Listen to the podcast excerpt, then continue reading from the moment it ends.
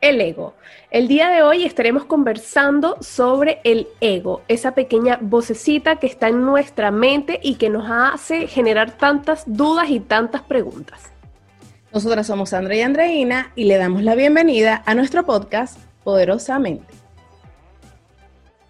Bienvenidos a nuestro episodio número 11 de Poderosamente. El día de hoy vamos a estar conversando sobre el ego, por fin, ese tema tan solicitado. Redobles de tambores. Eh, en primer lugar, pues muchas gracias a todos por la votación que hicieron en Instagram. Pues como verán, fue el episodio ganador.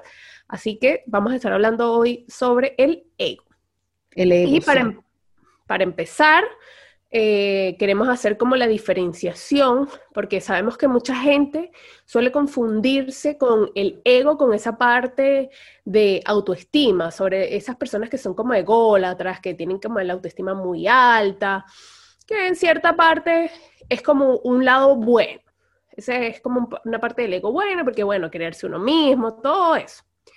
Pero en este caso, eh, cuando hablamos nosotras, hablamos de ego, no nos referimos a esa parte, sino que nos referimos más bien, a mí me gusta definirlo como, como esa vocecita que está dentro de nuestra mente, esa conversación que, que tenemos interna, ¿se acuerdan de como en los dibujos animados que siempre había una vocecita buena y una vocecita mala? El, el diablito y el angelito. Exactamente. Mm. Algo así, pero e, en, este caso el ego sería la vocecita mala. O sea, esa, esa vocecita que te está diciendo, no lo vas a lograr, em, ¿para qué vas a intentar eso si no te va a ir bien?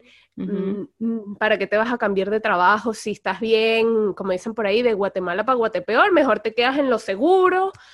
Es como, como esa vocecita que no te deja aventurarte, no te deja em, ir más allá no te deja hacer cosas nuevas y diferentes porque constantemente te está repitiendo lo que no puedes hacer, lo que no debes hacer. Como que no le gusta salirse, eh, como él no le gusta que tú te salgas de, la zona de confort, de lo que está acostumbrado, de, lo que ya conoce. Entonces cada vez que intentas dar un paso hacia adelante, ah, está ahí diciéndote, mm, no, ¿para dónde vas? Quédate aquí, mejor. Y cuando ya tú empiezas a sentir estos, estas ideas de que alguien me está atacando también. O fíjate, mira cómo me dijo que mm, me dijo cómo, cómo tenía el cabello. Es que ese comentario que me hizo, eso fue solo para criticarme, porque es que es un envidioso, así. Todas esas cosas que tienes que justificarte ante, los demás, que tienes que demostrar quién eres incluso muchas veces. Entonces, e, el, el ego es esa personita que te va a ir diciendo, te va diciendo como todas esas cosas y esa historia que te va contando, porque además cuando nos damos cuenta, vemos que es una conversación que solamente está en nuestra cabeza, no, no es lo que está sucediendo en la realidad ni nada, sino es una historia que además nos contamos, porque nosotros somos buenos para contarnos esa historia, es como para ponerle, bueno, eh, ponerle picante. Sí, sí, sí, sí. Mira, eh, yo creo que el ego es un tema que tiene mucha tela que cortar hay muchas posiciones respecto de lo que es el ego, eh, pero finalmente todos confluyen en un mismo punto que puede entenderse como aquella parte que está en nuestra mente y en, en nuestro ser que en cierta forma como que nos sabotea y nos limita manifestándose a través de distintas cosas como el miedo, como eh, la necesidad de control, como las carencias que están dentro de nuestras vidas. A, través de como ese tipo de lenguajes o de ese tipo de creencias se manifiesta el ego y que realmente se identifica con algo que nosotros no somos. Entonces ustedes dirán, ajá, ¿cómo entendemos esto? Como les digo, hay distintas posiciones respecto a lo que se puede entender como ego. Eh, yo les voy a conversar como de dos que yo estuve investigando y, que les comentaba anteriormente, Andreina, antes de eh, realizar este episodio. Y uno de esas concepciones es que nosotros somos un ser, ¿verdad? Que todos somos iguales, somos estamos hechos de la misma esencia, no somos distintos. Y existe el yo. ese yo es el que se identifica con el ego y que se identifica con realidades que son ilusiones. es decir, esto yo sé que es un poco complejo, es difícil como de asimilar, hay que tener la mente un poco abierta, para eh, entender este tema, porque la verdad es que, como les digo, puede resultar un poco complejo de entender yo le soy súper franca y desde mi posición como Sandra, a mí me gusta mucho investigar sobre esto porque todavía no puedo dar una definición única para mí. Sí entiendo lo que es, pero como definirles, mire, para mí el ego es esto, esto, como una definición como el diccionario, no, porque me gusta esa mixtura que hay de posiciones que dan a entender qué es lo que es el ego. Entonces. La teoría ecléptica tienes tú. Exacto, una teoría ecléptica. Exactamente, mejor no lo has podido decir. Entonces, lo que resulta es que al nosotros ser y entender que somos un ser único y que estamos llenos de conciencia, existe nuestro paralelo que es el yo, que se identifica con una realidad que no es eh, cierta. Y se identifica mucho con lo que es el físico, con lo que son las emociones y se manifiesta a través de los miedos. Este yo realmente es el que eh, a veces se siente como separado, como que nosotros somos diferentes, como que la realidad nos ataca, como que otras personas definitivamente vienen a nuestra vida a generarnos malestares, a que nosotros tenemos que ser superiores para que realmente la sociedad nos valore, es decir, siempre visto desde afuera. Como siempre conversamos, no desde nuestro ser. El ego está desconectado de nuestro ser. Y como diría Andreina, también es como esa, ese lenguaje, esa voz que tenemos dentro de nuestra mente y con la cual nos conectamos y que está sumida dentro del miedo y, y de la carencia y siempre te está llevando a ese sentido de control como que, mira, tú tienes que hacer lo que yo te diga, porque si tú haces lo que yo te digo, vas a tener siempre la razón, vas a tener el control, vas a encontrar la felicidad y resulta que está muy alejado de esa realidad. El, ego se identifica con la necesidad de querer tener la razón, como de que tienes, como si él tuviese la verdad de la vida. Y en realidad no es así. Es, es, es, bien complejo este tema porque algunos podrían decir que el ego es un enemigo. A mí me gusta la postura que dice que no es un enemigo, sino que es parte de lo que somos nosotras o nosotros, pero para saber convivir con él hay que iluminarlos desde nuestros estados de conciencia. Exactamente, me gusta esa definición porque eh, es verdad que cada uno de nosotros es distinto en su manera, en sus creencias, en su manera de pensar, como que cada uno, a mí me gusta verlo como, como con los lentes, cada uno tiene sus lentes de lo que es la vida. Entonces, yo para cada situación me pongo mis lentes, no sé, si quiero pelear o discutir, me pongo tengo esos lentes puestos y eso es seguro que voy a, voy a discutir, voy a pelear. Entonces, como que cada, cada uno de nosotros tiene esa visión de lo que es la vida, de lo que es el mundo, de lo que es la existencia. Entonces, cuando, cuando nosotros desde muy pequeñitos vamos conformando esa visión de nuestro mundo, sea porque las, por las cosas que nos dijeron desde pequeños, por la crianza que tuvimos, por el colegio, por todo ese factor eh, que nos rodeaba desde pequeños hasta, lo, hasta que ahora que somos adultos, ahí nosotros vamos conformando lo que es, es, esos lentes y esa visión con la que miramos la vida y el mundo. Nuestras creencias. Nuestras creencias, exactamente. Entonces nosotros nos vamos eh, identificando como con ciertas cosas o con ciertas descripciones o características de lo que somos nosotros mismos. Es que yo soy muy llorona, es que yo soy muy controladora, es que, bueno, yo soy así y así la gente me tiene, o sea, me aguantas tiene así. Que aceptar, claro. Si te gusta bien, y si no, te puedes ir. Claro, porque fíjate que siempre el ego está tratando como de justificarse o de defenderse a un ataque, que, como decías tú, simplemente está afuera, no está dentro de nosotros. Pero lo vamos alimentando, o el ego nos los va alimentando y, y nos nos hace creer que solamente somos eso que nosotros hemos ido construyendo a la durante la vida. Entonces, eh, es como darle la vuelta y decir, pero yo no soy nada más esto. O sea, a mí no solamente me definen estas características que además yo tengo autoconvencidas en mí misma, porque es lo que yo creo que soy. Viste como verdad que eso es así.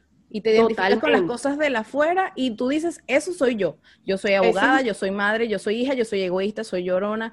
Todo, todo lo que está de fuera no conectado con tu ser. Totalmente. Todas las características que tengamos y resulta que el ego siempre va a tratar de mantenernos en esa postura, en esa posición.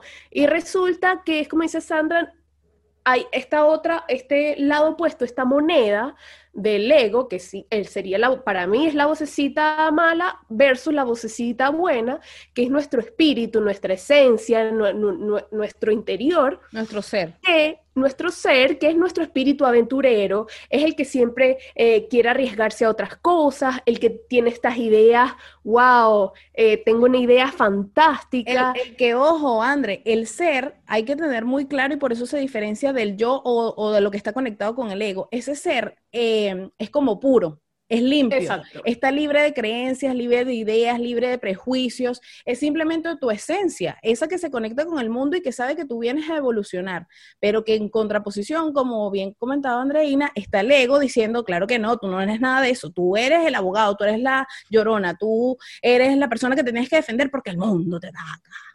Exactamente. Entonces tenemos estas como estas otras dos posturas, pero ustedes dirán, bueno, pero igual hay una parte buena y está el ego. Entonces, ¿cómo es que siempre yo escucho el ego? Porque bueno, resulta que el ego es, el que hace más ruido. Es el que está ligado directamente, como decía Sandra, a los miedos, a los temores. Entonces, generalmente es el que nos hace retractarnos y decir, no, porque es que mejor, mejor, no, no, me atrevo porque no sé, no me puede ir muy bien si, si es que decido emprender. Para, Vas a perder. sí, mejor me quedo segura. Pero claro, tú sabes que en el fondo está esta vocecita que te dice inténtalo, esta vocecita que, te permite soñar, que, te permite aventurarte a nuevas cosas que no tienen limitaciones. Pero bueno, como el ego es mucho más ruidoso, generalmente terminamos haciéndole caso al ego. ¿Por qué? Porque él le encanta engancharse en estas posiciones de, ay, es que tú no viste lo que me dijo. Exacto. no ¿Cómo Como el orgullo. Sí, y entonces me gusta algo mucho que escuché, eh, que es como nos quedamos pegados a, este, a esta idea de cómo se atrevió a decirme barriga verde, cómo se atrevió. Y tú te enganchas tanto a eso que no puedes ver que simplemente es un comentario cuando... Es un hecho. Es un hecho eh, y que el ego siempre hace que nos los tomemos personal. Claro. Siempre que la cosa sea personal. Entonces, es que me dijo barriga verde. Le da, le da esa interpretación al hecho. Totalmente. Y, y, porque fíjate que no es lo mismo que yo te diga a ti, oye, Sandra, qué descarada eres, a que yo te diga, a que yo te diga, Sandra, pared blanca. Tú me vas a decir, pared blanca no significa nada para mí. Ah, pero si yo te digo descarada, sí significa porque tú durante tu vida y, y tu, todo el trayecto que has vivido, sabes que descarada es una palabra que le han tenido una connotación negativa. Claro. Entonces ya tú automáticamente lo asocias como con algo malo. A diferencia de que si yo te digo a ti pared blanca, me vas a decir, ¿Qué es eso? exacto. Entonces, claro, eh, eh, lo que pasa con el ego es esto, que a estas personas que le dicen descarada, eh, ¿cómo se te ocurre? ¿Cómo te atreves? Nosotros lo, vemos como la posibilidad para engancharnos ahí, el ego se queda aferrado a eso, es que mira lo que te dijo, es que te dijo descarada, es que cómo se atrevió. Tú que le has dado tanto, tú que has sido tu amiga durante toda la vida y te has sacrificado tanto por ella y porque además, además de querer tener la razón, busca eh, más razones para justificar que tú estés tomando esa, esa postura. Claro, y escucha todo el cuento que te lanza, ¿no? Porque te empieza a decir, y, y, es que ella no, se no valora tu amistad, porque es que no se acuerda que tú hace 10 años le prestaste una cartera cuando ella más lo necesitaba, y es como, Fíjate, el, ego empieza entonces a contarnos toda una historia de, una palabra, de que yo te diga descarada. Se empieza a contar toda esta historia y, le va dando las interpretaciones que quién sabe qué se le ocurra como más para justificarte y, y decir, está bien que tú estés brava con ella porque te dijo descarada y no la perdonas. Y resulta que esa simple palabra solo tiene un significado si es que nosotros se lo damos. Claro. De resto, es como que si yo le dijera pared blanca. Es la, es la palabra, es el hecho. Es, nada más. Sin agregarle pimienta, sin ponerle nuestra interpretación, exacto, tal cual, tal cual. Sin ponerle color. Exacto, sí, sí, sí. Entonces, claro, e, él hace que nos quedemos pegados a esa idea y resulta que pasa el tiempo, pasan 10 años y yo sigo todavía enemistada con Sandra porque le, ella me dijo eh, descarada, o era al revés la cosa, yo le había dicho descarada a ella. bueno, pero se entendió, se entendió. El orden de los tractores. Yo le dije descarada a ella y ella estuvo molesta conmigo durante 10 años, que, que es, es una historia que nos vamos alimentando incluso con el pasar del tiempo. Es verdad, yo todavía no le hablo porque es que, mira, de verdad, ella se, se pasó, se extralimitó, no debió haberme dicho eso. Y resulta que pasamos sufriendo más años o más tiempo por la idea, la interpretación que nosotros le damos a esa palabra que lo que fue la palabra en sí. Claro. No sé si, no sé si me explico. Sí. A veces es como mucho más torturador el significado que el ego le da a esa palabra a lo que realmente significa en sí. Entonces, eh, eh, es como cuando alguien te diga unas palabras que, que tú no compartas, no es simplemente como, mira lo que me dijo, es que eso seguro es porque me envidia, porque es que, es que ella es así, es que mm. No, hazle un stop y piensa que si te hubiese dicho, pare blanca. Es como, porque lo que las personas digan, opinen o expresen, dice más de lo que hay dentro, incluso lo he escuchado como que puede ser un llamado de atención a amor, eh, como a necesidad de, amor, y hacen que se expresen de esa manera, y no porque realmente es algo personal contra mí, porque nosotros somos esencia, somos todo lo que queramos ser. Y si nos convencemos a nuestro ego, o nuestro ego nos convence a nosotros, mejor dicho, de que nosotros somos en verdad, somos unos descarados, que de verdad somos unas controladoras, ahí vamos a estar en esa postura para siempre. Y resulta que no, que hay algo más, hay algo Sí, sí el, el eh, eh, dentro de las distintas posiciones que hay para intentar definir lo que es el ego, eh, eso que dice Andreina, que nosotros somos esencia, que somos ser, algunos lo definen que el ego surge desde el punto, o mejor dicho, desde el momento del nacimiento. Hay otras personas dicen que se va formando a lo largo de los años porque tú vas adquiriendo creencias a lo largo del tiempo que ya están en la sociedad, en el mundo, porque el ego viene desde afuera, el ego no está identificado con nuestra esencia, con nuestro ser. Entonces, esta posición se las quiero compartir. Está bien de ustedes saber si la, les ajusta a ustedes, les parece loca o realmente les hace algún sentido. A mí la verdad me pareció bastante interesante, en donde decía que nosotros cuando estamos en el vientre de nuestras madres seguimos estando conectados con nuestra esencia, con nuestro ser. Pero al momento del nacimiento, bien sea de manera natural o a través de un procedimiento quirúrgico por la cesárea, nosotros nos desprendemos y nos separamos de ese ser de esa esencia. Y desde ahí se puede empezar a crear el ego. ¿Por qué? Porque entonces ya tú te sientes indefenso, como que ya tú dentro de esa cápsula en donde estás protegida no te encuentras y sientes que el mundo te ataca.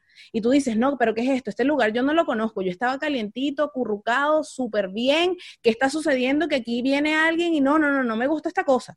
Entonces tú te sientes así como desconectado de tu esencia y intentas lograr conectarte de nuevo, pero no lo logras, no lo logras. Entonces poco a poco tú te vas revistiendo como una capa de protección, por decirlo de alguna forma, en donde dices, yo me tengo que cuidar, yo no puedo permitir que los demás me hagan algo daño, me, hagan daño, y creas como esta especie de coraza. Y a lo largo del tiempo, cuando vas viendo que vas desarrollando tu vida, tú, como dice Andreina, llegas al colegio y ah, te encuentras con algunos compañeritos y tú dices, no, mira, este no me quiere prestar algo. ¿Pero por qué? Porque las personas son así, ah, bueno, entonces si él no me presta, yo tampoco le presto. Y entonces es egoísta.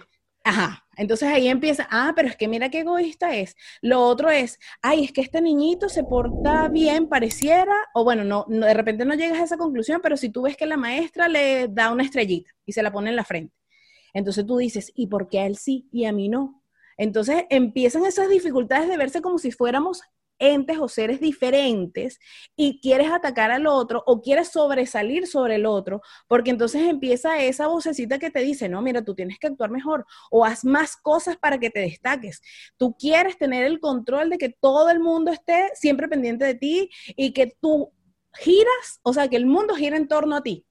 Entonces estás totalmente desconectado con el ser y ahí tú luchas, porque si tú no logras eso, que tú quieres que los demás te vean como que tú eres el mejor, como que eh, tú eres, no, tú eres lo más extraordinario del mundo, entonces ahí tú sufres, porque tú te ves identificado con el físico, por ejemplo. Entonces, ay, bueno, el modelo que está es que la sociedad dice que las mujeres deben ser delgadas o las rubias son más bonitas o cuando tienen los ojos es más espectacular. Entonces, tu ego se identifica con eso y busca ser eso que tú crees que es lo que te va a dar la felicidad. De nuevo, desde afuera, desde afuera. Lo mismo, yo tengo que ser el mejor de mi clase, porque es que el mejor de la clase sí le va bien. Yo tengo que ser el mejor hijo con mis padres, así yo tenga que hacer cosas para encajar en ese grupo. Entonces el ego siempre está ahí con nosotros queriéndonos dar a entender que si hacemos acciones desde afuera, sí vamos a ser felices. Y siempre luchamos, siempre luchamos, siempre luchamos, porque en realidad eso nunca va a pasar. Ya lo hemos conversado en otras oportunidades. Si tú estás con este lenguaje diciéndote que desde afuera tú vas a conseguir la felicidad y realmente cuando ves los resultados no es así, porque algunas acciones te pueden generar una felicidad momentánea, pero después tú dices, uff, ¿qué es este vacío? ¿Dónde está mi ser? Entonces el, el, ego se identifica mucho con el por qué, porque los demás no me quieren, porque estas cosas me pasan, y no estás conectado más bien con el lado opuesto del ser, que es el para qué estas cosas me pasan. ¿Qué tengo que aprender yo de estas situaciones que están ocurriendo en mi vida? Entonces, de verdad que es bien, bien particular este tema del, del ego, porque, como les decía, quizá no es verlo como un enemigo, sino identificar que forma parte de nuestra vida.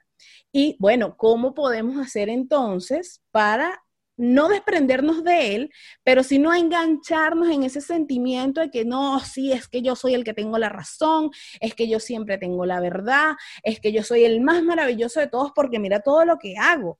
Entonces ahí viene el lado opuesto que es la iluminación o la concientización de nuestro ser. Exacto, me encantó algo que dijiste porque realmente pasa mucho que, que eso que vemos afuera o, esas personas que a veces nos encontramos, que, que, tú dices, ¿qué tengo yo que aprender de esta persona? Es como, les tiene que haber pasado que, que en, su, en su vida se han preguntado, probablemente algunas personas más que otras, es que ¿por qué siempre me pasa lo mismo? Porque siempre me pasa esto a mí. O sea, yo creo que eso es algo universal y uno, o sea, al menos yo creo que una vez en su vida dice eso. ¿Por qué me pasa siempre lo mismo? ¿Y por qué atraigo a estas mismas personas siempre?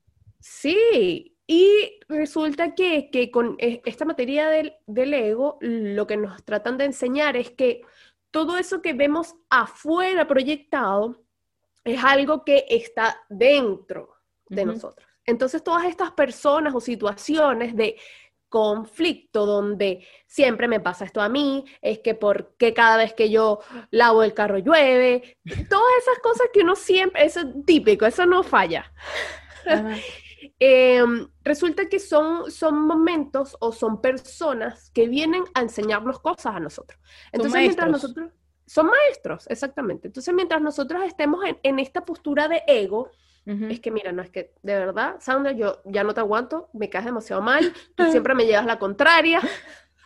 Imagínate tú, más bien mucho aguantado.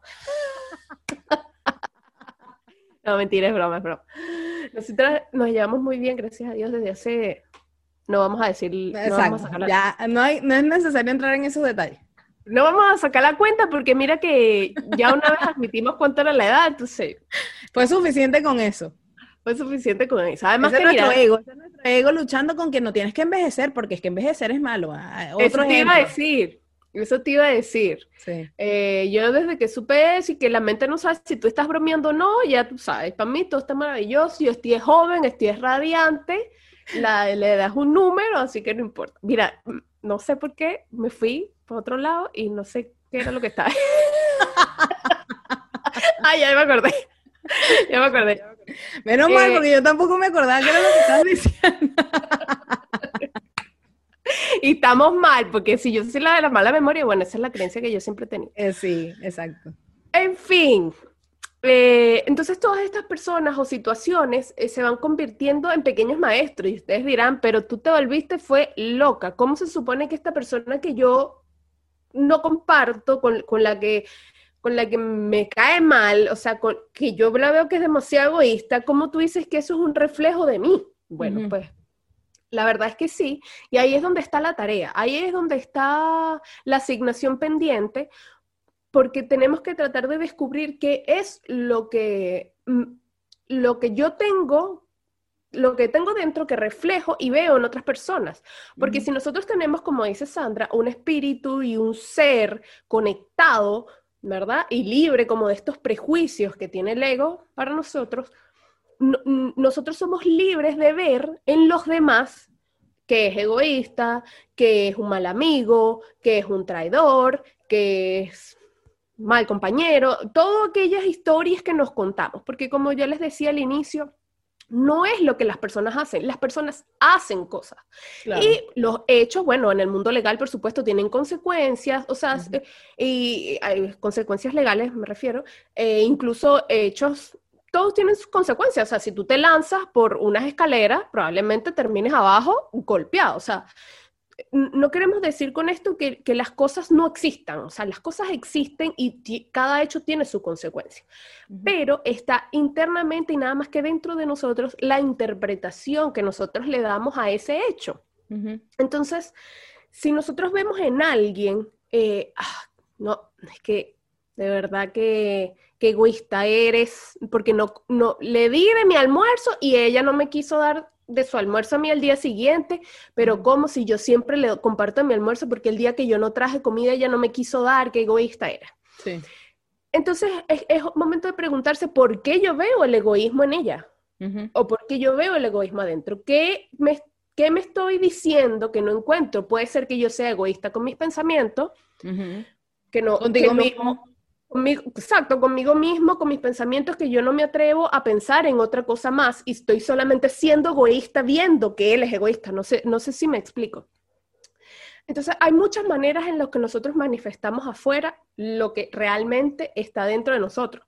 Eso no quiere decir que dependiendo de cómo yo actúe o de, lo, o de cómo yo sea adentro, provoque actos o situaciones afuera, eh, sino que simplemente es como lo que llaman la ley del espejo lo que yo veo es una proyección de lo que está en, tu, en, ti.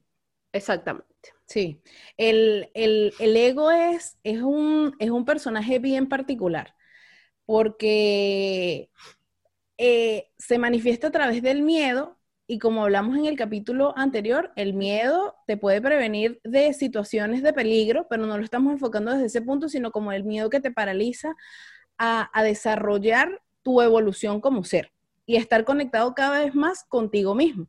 Porque el ego tiene una conversación constante donde te dice que lo que está afuera es lo que te va a dar la felicidad, que lo que está afuera finalmente es lo que te va a lograr llevar a esa cúspide en donde tú vas a conseguir la paz, la alegría y eh, error, desconectado.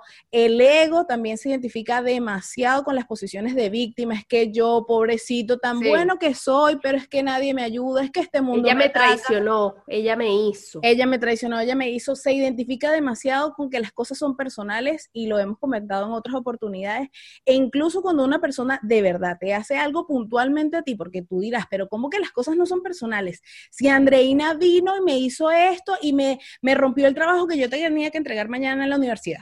¿Cómo tú me vas a decir que eso no es personal? Ok, es personal en el sentido de que te hizo una acción, vas a decir tú, que te rompió o te destruyó la tarea que tú tenías que entregar. Pero ¿quién está cometiendo la acción? Andreina. Ella, dentro de su corazón, dentro de su proceso interno, quién sabe qué está pasando que la llevó a hacer esa acción. Entonces, ella es la que hace, no la que me hace, la que hace. El que miente, el que es infiel, el que es violento, no es necesariamente tú, lo, lo, que está, lo que atrae e, esa situación. Y si es así, es porque es un aprendizaje, como bien dice Andreina, de la ley del espejo. Hay algo en esa situación que nos quiere demostrar algo que nosotros estamos teniendo en, nuestra vida. Por ejemplo, no sé, quizá una persona violenta llega a tu vida, y tú tienes que entonces también lo que hemos hablado en otras oportunidades también de saber poner límites, no se trata de que, ay, sí, entonces tú me vas a decir que yo atraigo a una persona que a mí me gusta que me peguen. No, no, se trata de eso. Esa situación está llegando a tu vida para mostrarte algo que tú misma con un lenguaje tienes. Puede ser que tú seas violenta contigo misma. ¿Por qué? Porque te dicen, no, no valgo. Sí, es verdad, esta persona me tiene que pegar porque eh, yo no soy suficiente o porque está bien que me pegue, y, esos son casos muy particulares. Esto aquí nosotros estamos hablando de algo muy general. Y en el subconsciente incluso, que tú no estás consciente de esos pensamientos, sino que es algo que está por ahí guardado, quién sabe, y almacenado De, alguna creencia que traes acumulada. De... Esos son casos muy, muy particulares, como dices tú, y que son, o sea, son producto de estudio, de análisis, porque...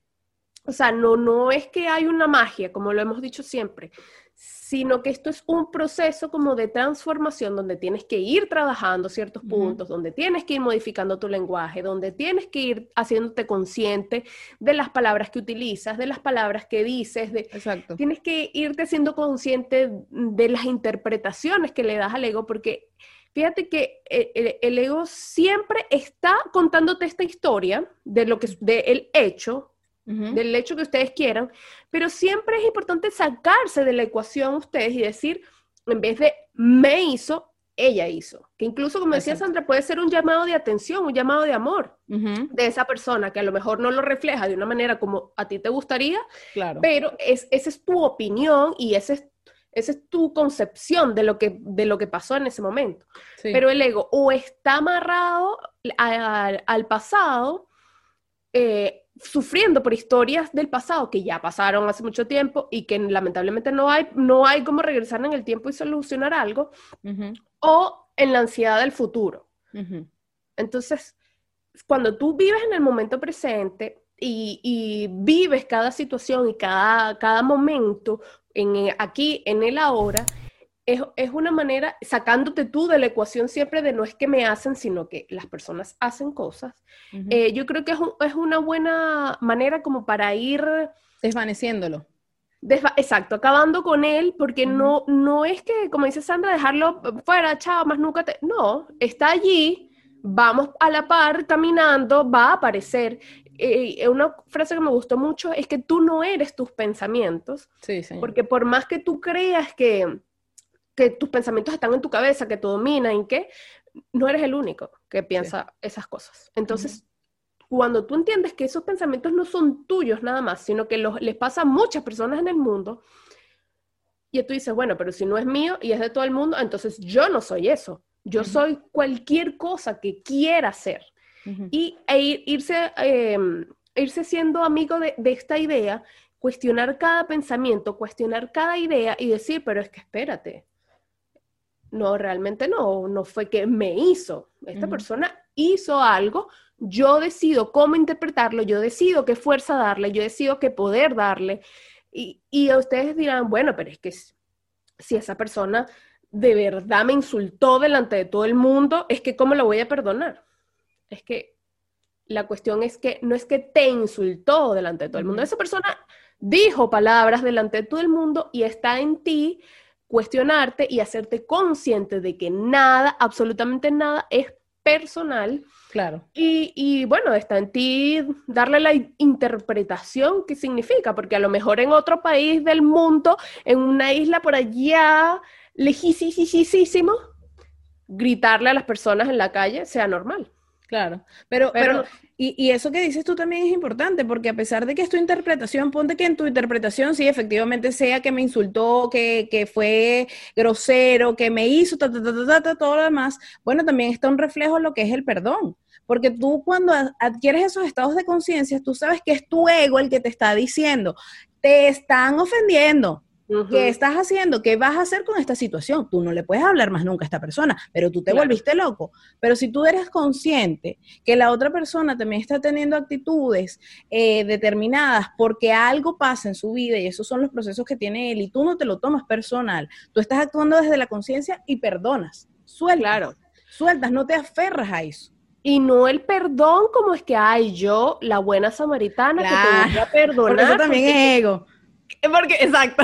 Sí. Mira, que yo ahora estoy demasiado buena, entonces yo. No, es realmente el perdón con respecto incluso al, a, lo que tú te permitiste sentir eh, de que, ah, me sentí traicionada, me, me dolió, y, y, y, tuviste ese sentimiento de ira, de culpa, de rabia, lo que sea, durante tantos años, por realmente un hecho. Entonces, e, es como ese perdón de manera de liberarte de, ese pensamiento o esa idea que te mantenía enganchada a una emoción de odio, de rencor, de rabia, de lo que ustedes, bueno, sí. se quieran imaginar. Y yo sé que este tema es, bueno, a mí me encanta.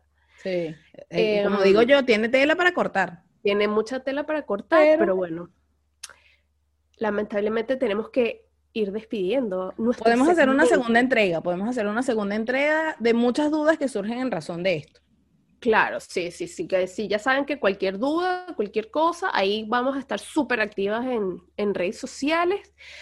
Para los próximos episodios también vamos a ir interactuando eh, sobre otros temas que les gustaría incorporar, que les gustaría que conversemos y así vamos con, partiendo con ustedes todas estas ideas que están en nuestra poderosa mente. Sí, todos los días lunes se pueden conectar con nosotras a través de cualquiera de las plataformas auditivas que están a su disposición y que pueden encontrar a través de nuestra red social Instagram en el link en el link de nuestra bio.